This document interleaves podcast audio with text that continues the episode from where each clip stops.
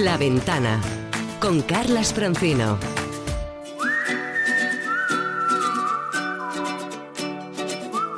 El mejor de los viajes siempre es el próximo. Hey there, let's get away. We sure need a lazy summer day. La ventana de los viajes con Paco Nadal.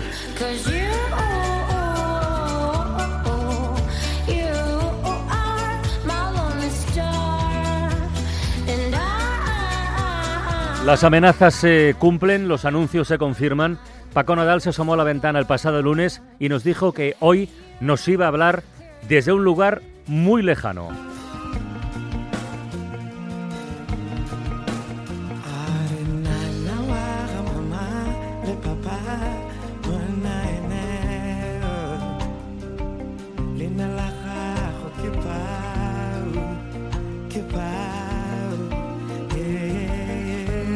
Concretamente desde Namibia.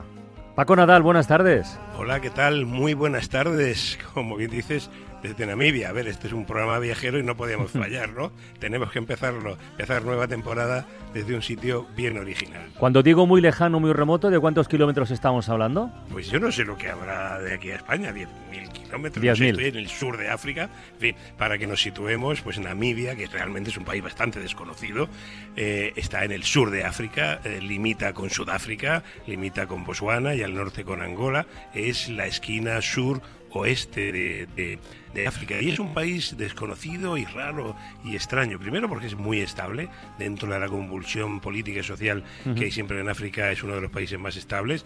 Y luego porque siempre pensamos en África y se nos viene a la mente selva, verde, leones y tal. Bueno, leones sí hay aquí algunos, pero África es un pedazo de desierto, es todo el país, es una sabana, es un desierto, tiene el desierto más bello del mundo, el desierto del Namib que es de donde toma su nombre, ese desierto de dunas rojas que hemos visto en mil fotografías y, y, eh, además es un desierto antiquísimo, tiene 60, 70, 80 millones de años, ¿no? Por eso te digo, es un país muy original, muy raro, muy diferente y, y que cada vez viene más turismo. Oye, si estás diciendo que toda Namibia es un, es un desierto, ¿cómo es la vida allí? Pues mira, la vida es una vida adaptada a un sitio donde no hay agua en superficie.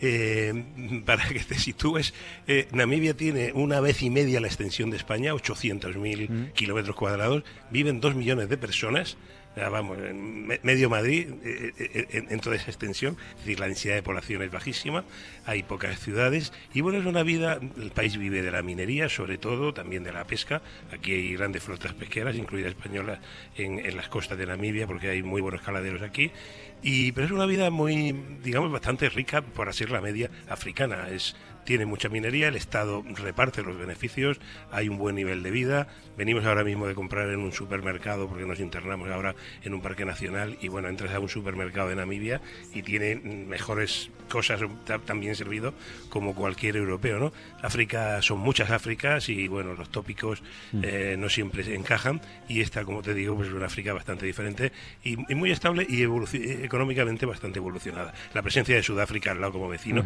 y esto perteneció a Sudáfrica hasta 1990 también ha hecho que la, la economía sea muy bollante. Has dicho antes que había leones. eh, ¿Cuáles serían o cuáles son los, los animales eh, de- más, más frecuentes en la fauna en Namibia, por ejemplo? Pues mira, la, la grandeza para el turismo en Namibia, la suerte que han tenido es que a pesar de que ser, ser un desierto, bellísimo pero desierto, en la zona norte tiene uno de los parques nacionales más grandes de África, Etosa, desde donde te hablo ahora mismo. Estoy en Harali, en el corazón del Parque Nacional Etosa, tiene la- el tamaño de la provincia de Badajoz. Es bastante seco, es sabana, es bastante desértico, pero bueno, hay charcas de agua y hay toda la fauna africana que te puedas imaginar de aquí. Hay elefantes, hay cebras, jirafas, leones, muchos rinocerontes. No es fácil ver rinocerontes ya en otros parques, están desapareciendo por culpa de los furtivos y del maldito cuerno que se lo llevan a Asia pensando que es afrodisíaco.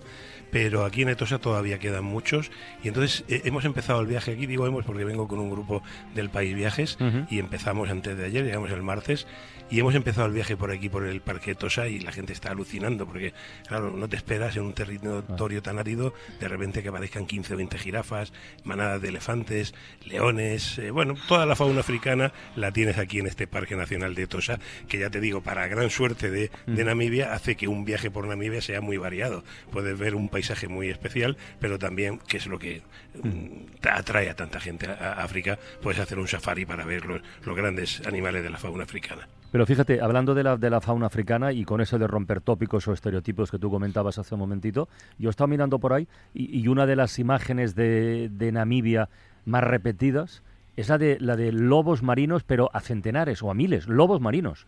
Ah, sí, sí, sí, claro. Es que la costa es muy fría. La costa de Namibia, gran parte le llaman la costa de los esqueletos. Imagínate, ¿no? Bueno, era por ballenas que quedaban varadas, pero también cientos de barcos que quedaron varados y hundidos aquí, porque es una costa muy inhóspita. De hecho, pasaron los portugueses en 1478, eh, dejaron unas cruces en un cabo, que se llama el Cabo de Cruces, hacia allá vamos a ir nosotros ahora, y siguieron buscando el camino hacia las Indias. Bueno, en 400 años no volvió ningún europeo por aquí, hasta 1800, cuando los alemanes se apropiaron de esto como colonia. De inhóspito que era esto, fíjate la codicia que había en, eh, Europa por a- anexionarse territorios en África y esto prácticamente nadie, nadie lo quiso de lo inhóspito que es, ¿no? Entonces en esa zona del Cabo de Cruces, se llama así por las cruces que dejó Bartolomé Díaz en aquel famoso viaje en el siglo XV cuando iban buscando un camino hacia las Indias, eh, viven allí una colonia que se pueden juntar en época de, de, de apareamiento y de cría 100.000 lobos marinos. Es un espectáculo. Iremos a verlo también porque el territorio es, una- costa salvaje, muy desértica, la costa de los esqueletos, y en aquel cabo se junta una cantidad de lobos marinos que forma, vamos, para un amante de, los animales y de la naturaleza, un espectáculo increíble.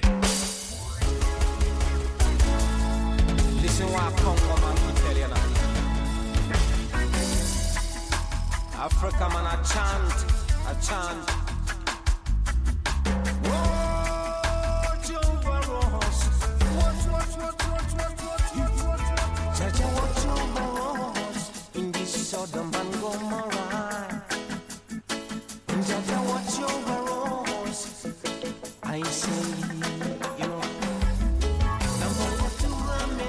Estamos escuchando la música de alguien de Namibia que se llama Rashi Gahma, que hace reggae namibiano. Y antes decía Paco que Namibia es uno de los países con una estabilidad política más notable dentro de un universo, que es todo el continente eh, normalmente metido en líos y en conflictos. Bueno, este hombre tuvo también lo suyo, porque hace unos cuantos años, un montón de años de hecho, tuvo que exiliarse a Angola y a Zambia por las posturas políticas de, de su padre, que ahora, en fin, no vamos a, no vamos a recordar. Allí comenzó a desarrollar su, su amor y su cariño por la música, por el reggae especialmente, y comenzó a tocar la guitarra, y suena así de bien.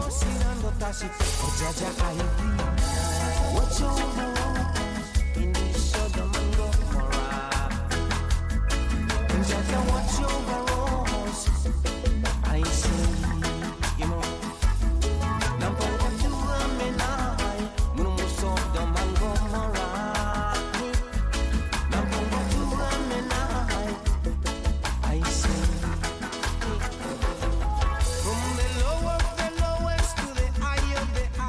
Y con Paco Nadal desde Namibia vamos a resolver, como siempre, en la ventana de los viajes, algunas dudas que nos plantean nuestros oyentes. Aunque antes de escucharles, vamos a anunciarles un pequeño cambio, que estrenamos nueva vía de comunicación, que ya tocaba. A partir de hoy mismo, todas sus dudas, sus consultas, sus preguntas, sus sugerencias, las podéis dejar en el WhatsApp de la ventana, que es el 638 865 580.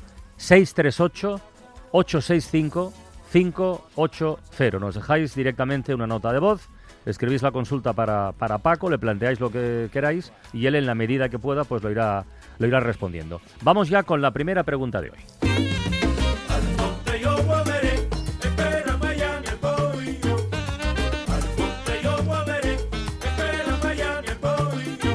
Que huele a lo que huele, a Cuba y que nos plantea Paqui. Hola Paco, soy Paqui de. Menorca y somos seis adultos que vamos a Cuba del 31 de octubre al 10 de noviembre. Llegamos a La Habana y de ahí queremos empezar visitando Viñales, Trinidad, Santa Clara, Cienfuegos, Cabo Levisa. ¿Hay algún sitio más que nos recomiendas que no debemos perder de visitar? ¿Y qué te parece Cabo Levisa? Porque solo queremos ir a un cabo y ¿te parece bien este? Luego también queríamos saber un par de sitios para comer comida típica cubana y qué nos recomiendas que probemos. Y para movernos, ¿qué es mejor? ¿En taxi, en coche con chofer, en bus? Nos han dicho que es complicado alquilar un coche, que mejor que si es con chofer. ¿Qué te parece? Danos un poco una idea. Venga, muchas gracias. De Paqui a Paco, cuando quieras. Bueno, Paqui, pues a ver, es un viaje bastante completito para esos días. Yo te diría empezando por detrás. Yo he viajado por ahí alquilando un coche y no es problema. Son caros y malos, ¿no? Pero bueno, mm, yo te diría tenéis mucha más libertad. En autobús vais a estar bastante más limitados. Eh, en cuanto a ¿Mejor que con chofer, mira, Paco? Si vais a Trinidad. Bueno, si encontráis a uno con chofer que se apaña a vuestro precio, también. El chofer va a ser más caro. Ya. Pero la verdad es que una de las grandezas de Cuba es el contacto con la gente. Claro. Si vais con un chofer de allí, que encima seguro que os va a presentar amigos y os va a introducir en una Cuba más allá que de la de los turistas, es también muy recomendable. ¿eh? Todo es cuestión de, del presupuesto, porque no es barato alquilar un coche Mm. en Cuba. Eh, comer, eh, no, no dejéis, si vais a Trinidad, que tenéis que ir sí o sí, eso es una visita imprescindible, ir al Solisón, es uno de los paladares más interesantes de allí, y otro, la guarida en, en, en La Habana, en, creo que está en Centro Habana o en Habana Vieja, la guarida donde se rodó Freses Chocolate, No, ese es otro sí. clásico que tenéis que ir a comer. Ir a los paladares, hay muchos y es una manera muy buena de comer, mejores que los restaurantes oficiales de- del país. Y en cuanto a lo que me has dicho, pues hombre, mm, creo que es un- el viaje que podéis hacer, llegar, eh, si os vais hacia Viñales, Pinar del Río y eso, luego irse hacia Trinidad, es hacia el otro lado, no sé si os va a dar tiempo, ¿eh? pero un viaje redondo es dos noches en La Habana, de allí a Cienfuegos, de allí a Trinidad, luego pasar por Santa Clara y subir a un callo. Yo conozco el callo Santa María, este que me dices, la verdad es que no lo conozco, suelen estar todos bien. El callo Santa María os pilla cerca y ya pasáis por Santa Clara, que es mm, una ciudad muy relacionada con el Che, su mausoleo, su mausoleo etcétera, ¿no? Pero os quedaría un viaje muy redondito así.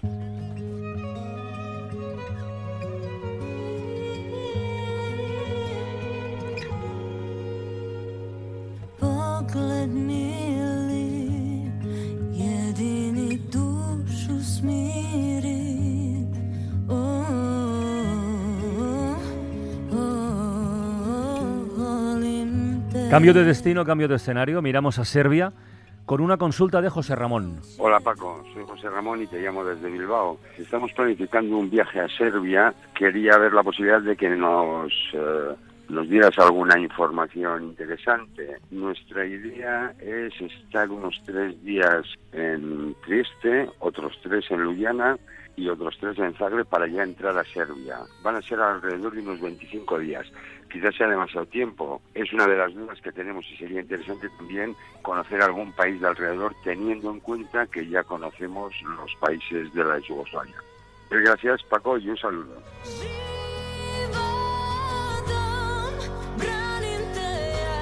Hombre, aquí lo mejor es el tiempo del que disponen, ¿eh? que, es, que, es, que es bastante. Claro, ya bastante lo grande, creo. Hombre, enti- entiendo, entiendo por lo que dices que, que vais en coche, obviamente. eh, de- desde Bilbao. Si vais así, yo hice ese viaje hace mucho tiempo en autobús. Eh, fui desde desde Madrid a Estambul en autobús pasando por toda esa ruta para hacer un reportaje para el periódico y lo que pasa es que estaba todavía casi sin terminar la guerra de los Balcanes y para mí fue un viaje duro y complicado, pero vais a pasar una zona muy bonita. Pero yo te diría, Trieste tenéis que quedaros, la ciudad literaria de, de James Joyce, de Italo Svevo, de Magritte, ahí hay que estar. Ljubljana es muy bonita, no dejéis de, de parar también y Zagreb igual, pero hay un trozo que te has olvidado en el camino entre Zagreb y Belgrado, se pasa por Eslavonia. Es la región de Croacia del norte. Sabéis que Croacia tiene una forma como de boomerang, pues la parte de arriba del boomerang, ahí nadie va, porque todo el mundo va a Dubrovnik, Split, Zadar, a la costa. Bueno, esa zona es muy interesante, muy desconocida. Ahí yo te- os recomendaría que os pararais en Osijek, que es la capital de Eslavonia. Es una ciudad pequeña, agradable, eh, unos 100.000 habitantes a orillas del río Drava, con un pasado romano y muchos siglos de historia, que está muy bien, Osijek. Y luego tenéis que parar también en Ilok, que es otra ciudad, está un poquito más adelante, es casi el final frontera con Serbia. Hay muchas evidencias ahí del último conflicto de los Balcanes. Y yo diría que pararéis en Bukovar una ciudad a la que yo fui casi de peregrinación porque mm, me impresionó el, asedio que hubo a Bukovar durante meses y luego la matanza que hubo cuando entraron los serbios de toda la gente que en el hospital. Hay un memorial, hay un recuerdo de eso y es una ciudad también agradable. Entonces, bueno, mm, otro país, bueno, pues tendríais, podríais entrar a Bosnia. Por abajo, o seguir hacia Belgrado, hacia Bucarest, hacia, si tenéis tiempo podéis llegar hasta Bucarest, que sería la siguiente parada, ¿no? O si no, bajar hacia el sur, e ir a Sarajevo y, y- y y visitar Bosnia y volver por el sur de, de Croacia. Esto de Eslavonia, esto de Eslavonia que pero- planteas es muy interesante. Sí, además hay muchas bodegas, hay muy buena gastronomía, ciudades con eso. O sea, ese tiempo que que os sobra, eh, yo lo gastaría en no ir directo de Zagreb a Belgrado de tirón e ir parándoos por Eslavonia. Recuerdo el número de WhatsApp para consultas en la ventana de, los viajes, 638-865-580. Y la última consulta es de Blanca, que nos dice, me gustaría saber qué tipo de seguro de viaje sería más aconsejable. Nos vamos a Sudáfrica en noviembre y no sé por cuál optar. Si existe uno que incluya, nos dice Paco, seguro de pasaje sería mejor, pues tú respondes. Hombre, pues mira, Blanca, los seguros de viaje son un poco modulares y los puedes hacer casi a tu gusto. Eh, hay compañías como IATI o Intermundial o Europa Sistan, por decirte tres, están muy especializadas en viajes. Tienen un seguro básico eh, de enfermedad, repatriación y anulaciones, pero si quieres sumarle el seguro de pasajes, lo haces. Lo bueno de los seguros, ya te digo, que es modular y bueno, es eh, evaluar tú si te merece la pena por la posibilidad de que anulen un vuelo, el plus que te puedan pedir, que no suele ser mucho. Si crees que mm, a lo mejor no puedes ir o crees que puede haber una huelga y no hay, pues saque el seguro de pasajes. Pero como es modular, que te lo hagan cualquiera de estas compañías, te hacen un presupuesto de lo que tú quieras.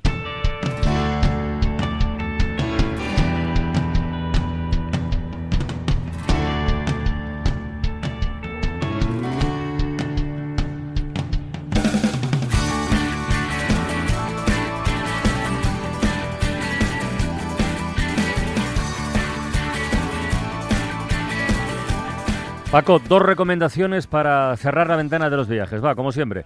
Pues mira, hay muchas cosas este fin de semana, pero por ejemplo, muy interesante es en Ampuero, el pueblo más festero de Cantabria, celebra su famosa fiesta de la Virgen de la Virgen Niña y los entierros de Ampuero, que ya te digo son muy famosos en toda Cantabria y alrededores. Son siempre en torno al 8 de septiembre, que es este fin de semana, y durante tres días pues hay encierros por el pueblo, hay festejos, hay eh, muchas actividades y sobre todo una fiesta muy relacionada con los indianos, que tiene mucho que ver con Ampuero, aquella época de los indianos cuando fueron muchos los que volvieron de América y volvieron a su localidad natal, de ahí se fue muchísima gente a América y trajeron una impronta que se ve en estas fiestas de la Virgen Niña y los encierros de Ampuero. Y para terminar, pues empieza hoy, empieza el sábado, eh, mañana sábado y hasta el 15 de septiembre la feria de Salamanca. El mes de septiembre siempre es muy festero también en Salamanca, son las fiestas patronales en honor a la Virgen de la Vega y hasta el 15 pues conciertos, verbenas y todo lo que uno quiera. Y buen jamón seguro también. Pues mira, en la Feria de Salamanca actúan este domingo Love of Lesbian y con ellos cerramos hoy la ventana, la de los viajes y la ventana en general. Paco, un abrazo desde Namibia. Un saludo desde Namibia, hasta la próxima. Y a ustedes feliz fin de semana. Hasta el lunes. Adiós. ¿A que no sabes dónde he vuelto hoy? Donde solíamos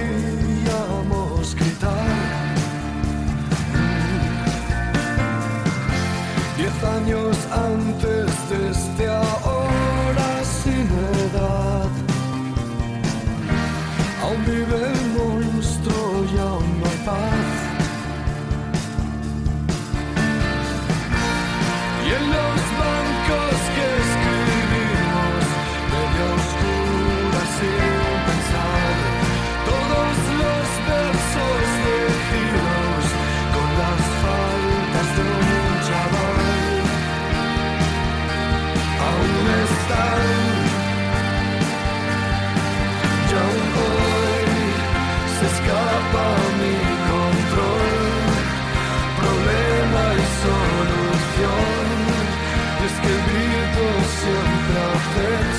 love.